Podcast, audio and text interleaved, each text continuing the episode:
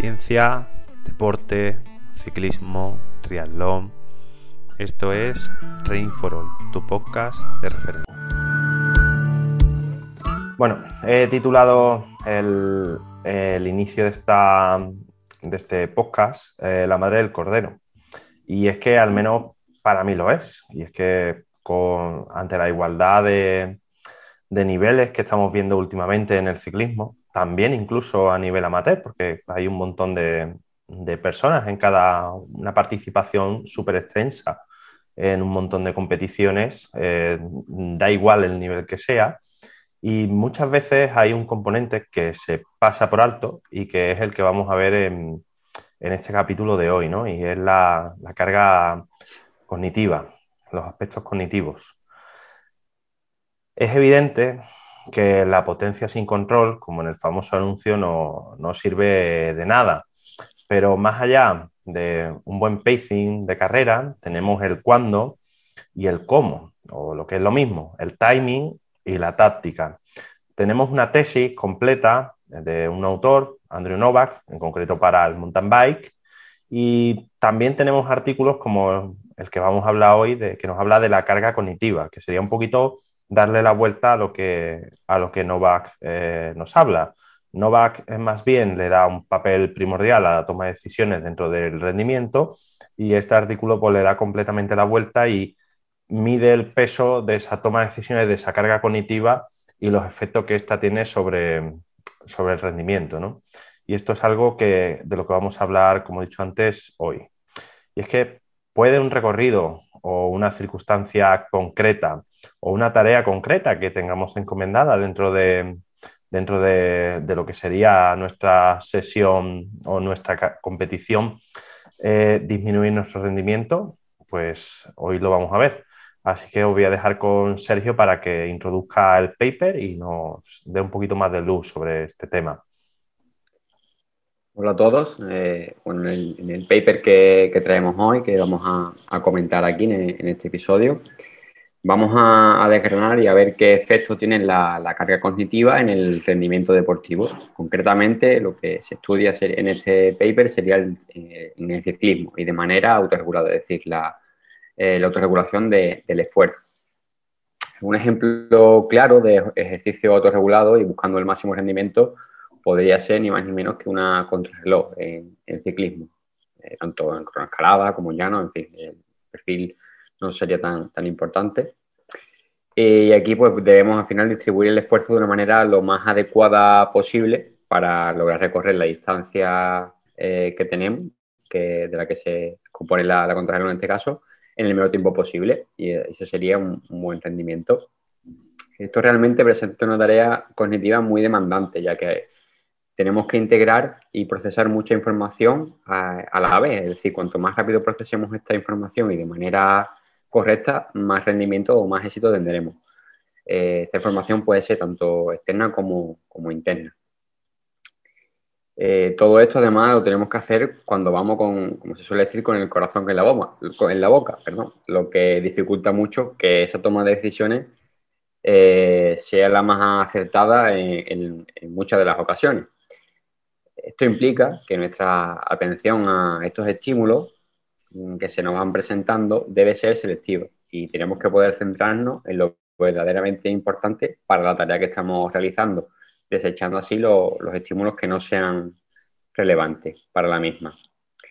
Eh, en esta focalización de, la atención, que sería lo que acabamos de comentar, podríamos diferenciar dos procesos. El primero sería el top-down o procesamiento de, arriba hacia abajo. Y este tipo de focalización de la atención vendría muy influenciado por las representaciones mentales que tenemos de, la tarea en sí, los conocimientos previos, las expectativas, las experiencias, etc. Y por otra parte tendríamos el, el bottom-up, que sería el procesamiento de abajo hacia arriba, y esto vendría más influenciado por estímulos externos y, y sus características, sobre todo cuando nos enfrentamos a una situación relativamente novedosa. Por estos motivos, resulta tan interesante indagar en cómo afectaría una carga cognitiva más o menos demandante a esta autorregulación en el ejercicio. Y si la experiencia previa puede ser un factor importante que tengamos que tener en cuenta. Para ello, en este estudio que, traemos hoy aquí en el, episodio, pues se contó con una muestra de 28 sujetos, eh, sanos obviamente y también relativamente entrenados. Se buscó que tuvieran más de 6 horas a, la semana de, entrenamiento, con una edad de entre 18 y 40 años, y se les realizaron dos pruebas de, de contrarreloj en el ciclismo, de manera simulada obviamente, de una duración de unos 20 minutos y estaba autorregulada, como, como veníamos diciendo. Mientras hacían esto, pues se le iba presentando tareas de, memoria, una más sencilla, otra más compleja. en todo esto, pues se tomaron las mediciones de sensación eh, de, de, esfuerzo percibido, de potencia, de pulso y de, fatiga mental. Así que nada más os dejo con, con mi compañero Gabri que va a seguir desgranando este artículo. Bueno, por parte también de los autores, y los cuales muestran que el propósito de este estudio fue mostrar si la realización de tareas que implican una cierta carga mental o cognitiva influye en los procesos de rendimiento y de fatiga durante la contraloj o una prueba, en este caso, de 20 minutos. Dentro de este estudio, los autores muestran que no hay diferencias significativas en el uso de una mayor carga cognitiva respecto a grupos en los cuales no existe ese tipo de, carga, en criterios sobre todo relacionados con RPE, potencia y sobre todo al final la parte relacionada con el rendimiento propio que se da en este test de 20 minutos. No obstante, refieren que se requiere más literatura al respecto, donde haya variaciones sobre la duración de las tareas, obviamente también implicaciones más específicas dentro de, como comenta mi compañero Sergio, de aspectos relacionados con una jornada completa, etcétera.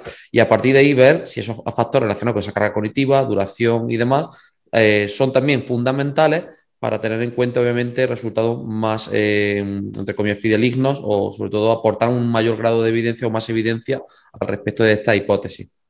Las conclusiones prácticas que podemos establecer en este entorno, o sobre todo este tipo de estudios, es que obviamente en entornos cerrados, ya sea por ejemplo en trabajo indoor, situaciones como por ejemplo la que se nos dan muchos de nosotros cuando tenemos poco tiempo, sería interesante desgranar el papel de esta eh, carga cognitiva y si verdaderamente tiene una importancia real dentro de la prescripción del entrenamiento y sobre todo la parte de, de la realización del pacing o de la regulación del esfuerzo.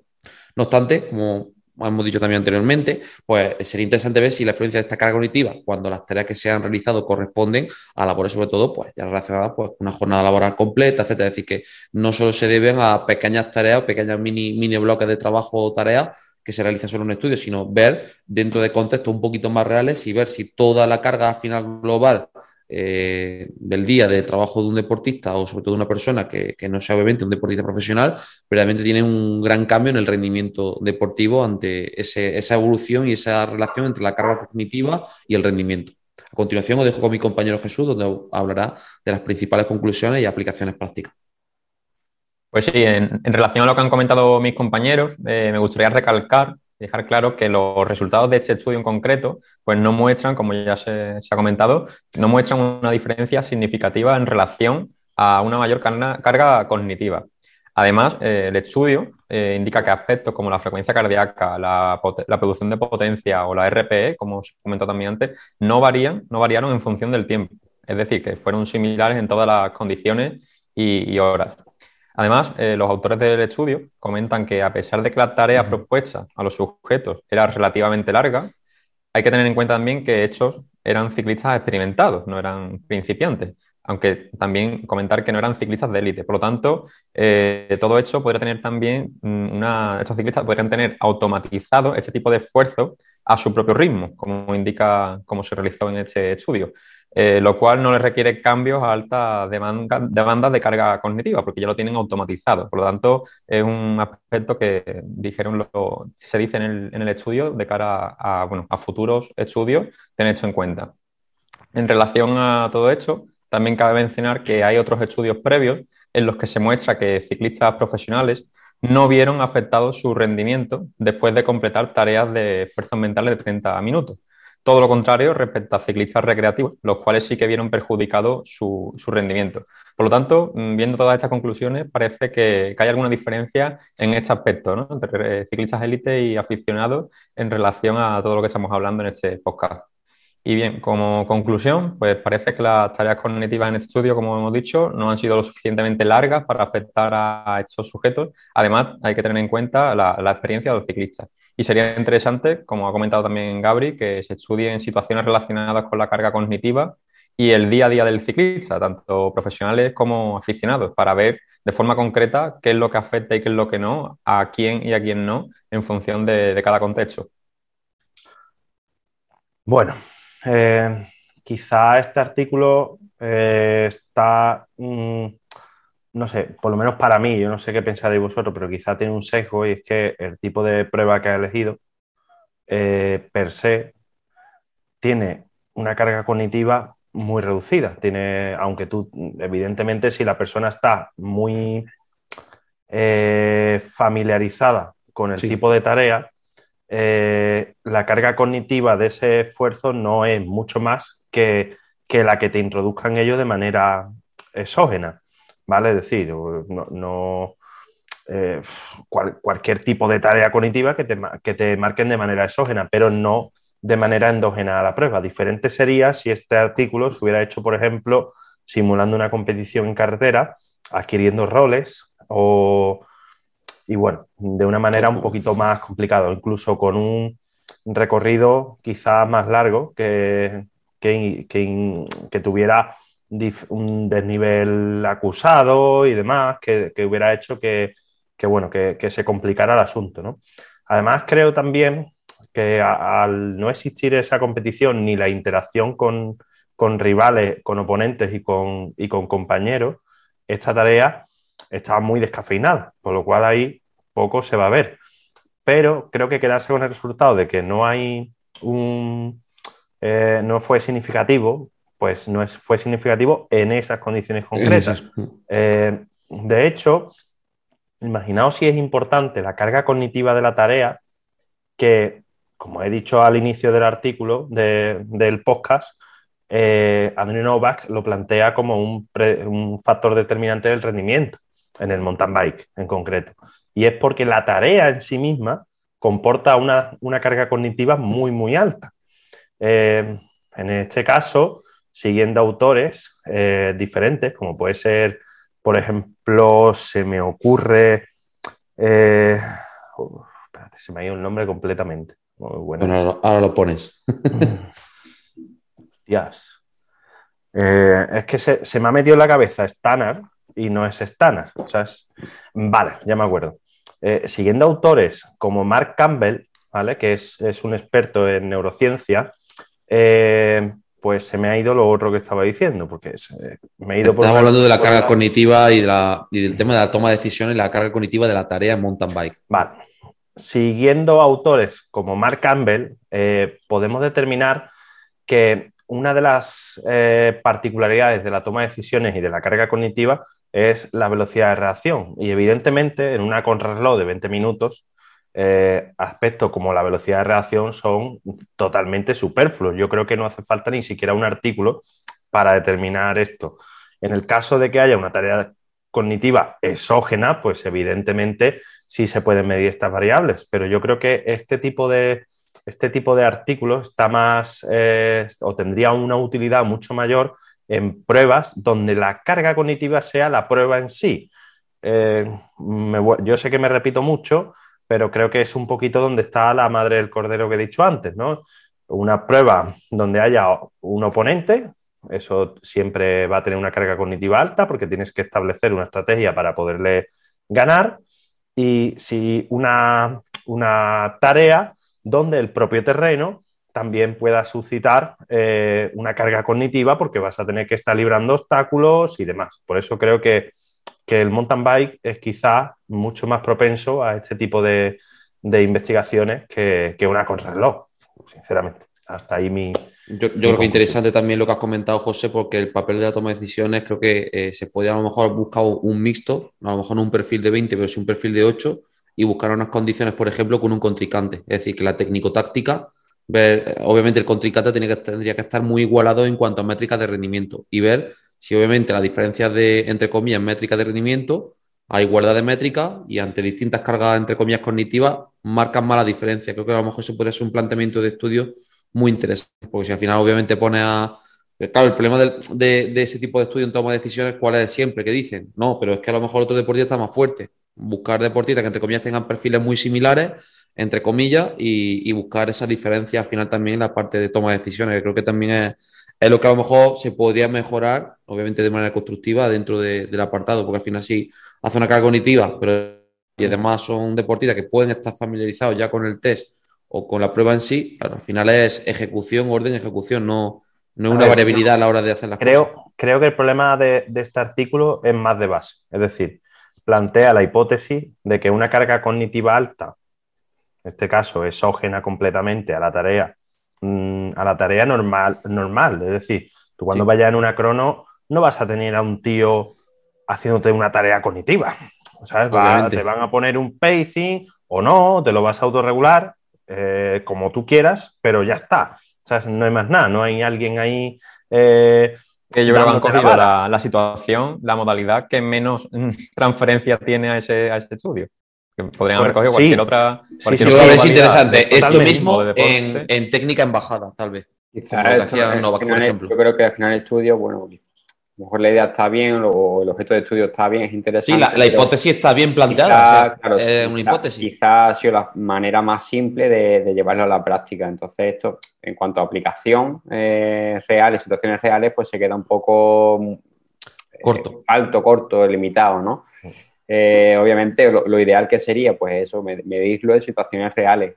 Al final, esfuerzo autorregulado prácticamente es cualquier, cualquier carrera y precisamente una contrarreloj, pues a día de hoy quizás no sea tan autorregulado porque al final con la tecnología y demás sí que te marcan un pacing, ¿no? En base a tus características, tus datos, etcétera, y tú intentas o, o deberías eh, llevar eso porque es lo que se supone que te va a dar el mejor rendimiento. Mm. Entonces, bueno, yo me quedaría con, con eso, que a la hora de, ya lo comentamos en, en, en episodios anteriores, a la hora de hacer un estudio, pues bueno, eh, un- una, una visión más amplia de, de toda la materia, eh, etcétera, no solo de- del objeto en concreto de estudio, pues al final den estudios quizás más completos o más, por lo menos más, más prácticos, diría yo. Claro, yo, mira, me, me voy a ir a una parte que ha sido tuya, la del top-down y la del bottom-up, ¿vale? Eh, y es que eh, el problema es que esta tarea, joder, mis perros, eh, vale, que no sé, vale, y es que esta tarea en concreto, la representada en este artículo, para mí, por lo menos para mí, mm, carece mucho de bottom-up. Es decir, eh, ese factor externo te lo está introduciendo como una carga cognitiva, eh, pero que realmente eso ni se no se parece a las circunstancias reales de, que te van a pasar en una competición. Y en una crono, como hemos dicho ahora mismo, simplemente por tecnología ya sí, tú vas a autorregular, porque tú puedes ser una persona muy impulsiva, eh, que aunque te pongan un pacing, pues a lo mejor te pasas un poco, no llegas, lo, que sea, ¿no? Pero mm, una crono, si te marcan el pacing, a tomar por culo el, el up. Lo único que te puede, lo único que te puede eh, afectar desde esa parte sería las condiciones climatológicas, por ejemplo. Punto. No, no habría otro aspecto que te, que te pueda, que te pueda perjudicar. Y en el caso de, en el, caso este de la crono, pues yo no lo veo. Yo creo que ese es el error de base del artículo. Evidentemente estoy de acuerdo en el tema que, ha dicho Sergio, pero yo creo que, nos han complicado mucho la vida. Y, que, y que quizá ne- este tipo de, artículos necesita que se le den una repensada. Y que se vea la carga cognitiva como un factor desde la parte de vista endógena de, la prueba, no desde la parte de vista, eh, desde el punto de vista exógeno. Es decir, eh, que no sea la carga cognitiva que tú introduces en la tarea, que tú la cambias de manera artificial, sino que sea la propia carga cognitiva que genera la tarea.